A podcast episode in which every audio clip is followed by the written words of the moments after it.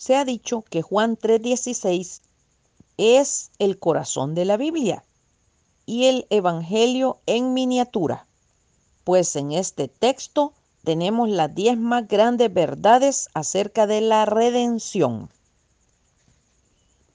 Porque de tal manera es la medida más grande.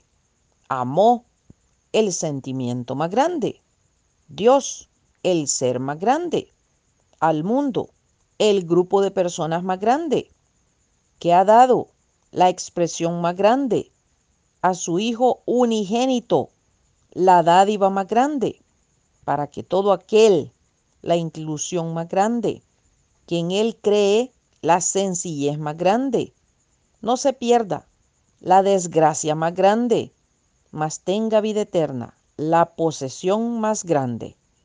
Ojo, estudiemos la palabra de Dios. Bendiciones.